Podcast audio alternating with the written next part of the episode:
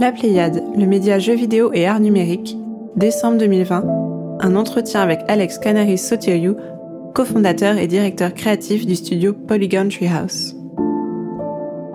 Alors Alex, peux-tu nous dire un mot de ton parcours? Je suis dans l'industrie du jeu vidéo depuis assez longtemps. J'ai commencé en 2002 et travaillé 14 ans pour PlayStation. Uh, Directement après l'université, j'ai commencé comme junior character artist et animateur au studio Sony de Cambridge. J'ai travaillé sur beaucoup de jeux PlayStation quand j'étais là-bas. Mais le studio a malheureusement fermé. Tom et moi, nous avons décidé de nous tourner vers le jeu vidéo indépendant. Nous avons donc lancé notre propre studio et créé le jeu Rocky. Peux-tu nous en dire plus sur le jeu? Nous nous sommes beaucoup inspirés des jeux en pointé-cliqué classiques que nous aimions tant dans notre enfance. Avant la fermeture du studio Sony, nous avions travaillé sur beaucoup de jeux de tir. Nous voulions donc créer quelque chose de plus personnel et de moins violent. Un jeu racontant l'histoire d'une famille qui toucherait les gens, leur laisserait un souvenir durable. Nous savions que nous voulions faire un jeu d'aventure actualisé pour les joueurs d'aujourd'hui. Certains vieux titres pourraient paraître un peu datés, un peu frustrants à jouer. Nous voulions donc créer un jeu d'aventure moderne, auquel les joueurs de tout âge pourraient jouer. Nous nous sommes inspirés du folklore scandinave. C'est l'histoire de Tove, une jeune fille qui part dans la nature scandinave pour retrouver son frère Lars. Il a été kidnappé par Rocky, un monstre du jeu. C'est comme pour les dents de la mer. Le nom du film vient du requin. Ici, le nom du jeu vient du monstre.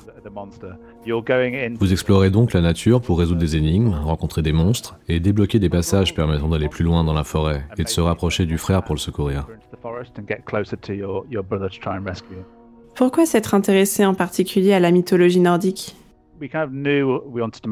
nous savions que nous voulions cette approche plus moderne du jeu d'aventure. Nous avions présélectionné un certain nombre de cadres et d'époques qui nous intéressaient.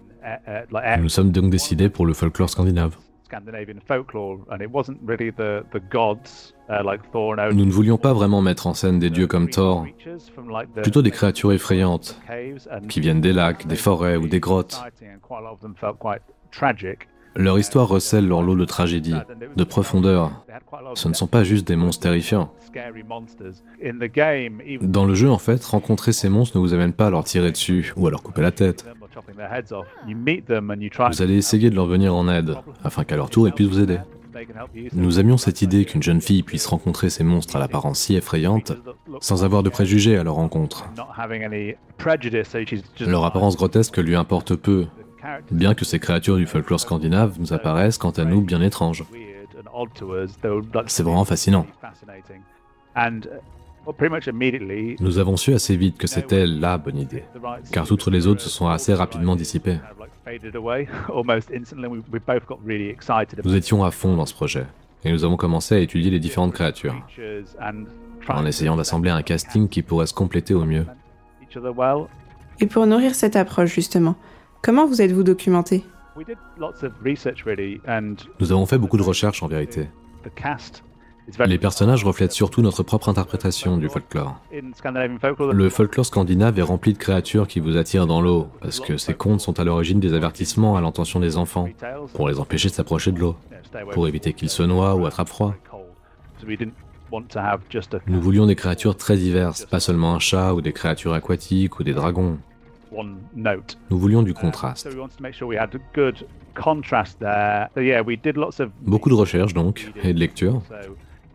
Pour respecter l'ambiance scandinave, nous avons pris beaucoup d'images de référence. Nous nous sommes même rendus à Oslo pour les prises de voix. Nous voulions que le cadre du jeu soit vraiment tangible, qu'il évoque l'atmosphère scandinave, même s'il ne s'agit pas d'un véritable pays. Peux-tu nous en dire plus sur la direction artistique de Rocky? La direction artistique a été guidée par les contraintes de production. Nous savions que nous voulions une grande aventure avec beaucoup de lieux et de monstres différents, mais nous savions aussi que nous n'aurions que deux ou trois personnes maximum dans notre équipe artistique. Nous avons donc dû réfléchir à la façon de créer une grande aventure sans compromis avec une toute petite équipe.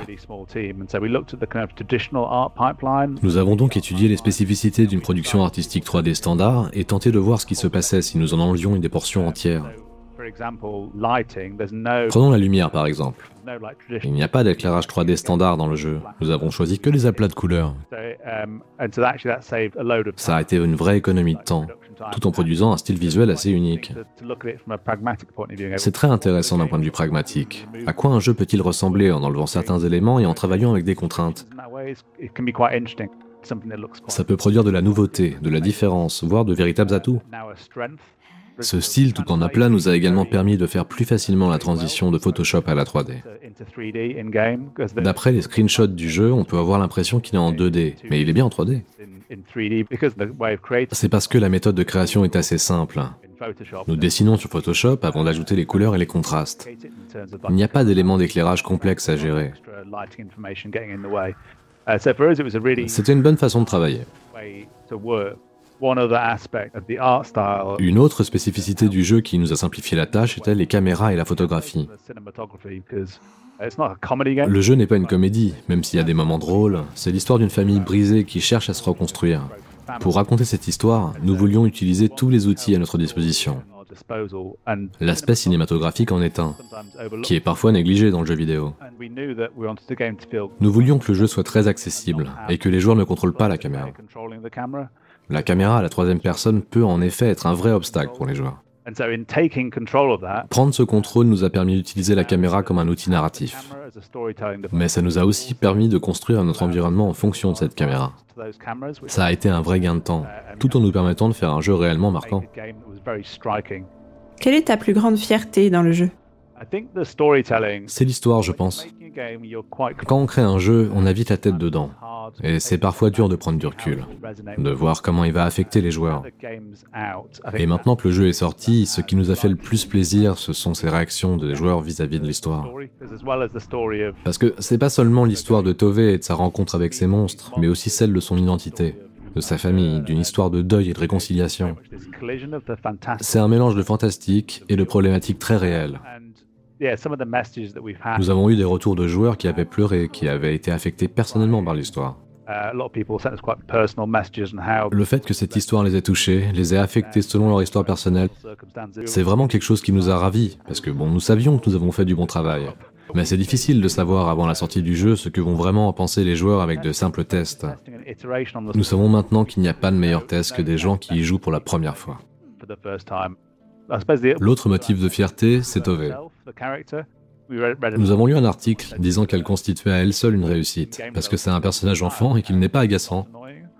Um, nous n'avions même pas réalisé jusqu'à là que c'était un risque. C'est une vraie fierté pour nous de l'avoir créé, tant au niveau du design et de l'animation que dans l'écriture du personnage. Elle est chaleureuse et intéressante à la fois. On s'y attache facilement. C'est un super personnage. Elle est même un peu sarcastique. Elle ne s'apitoie jamais sur son sort et elle va de l'avant.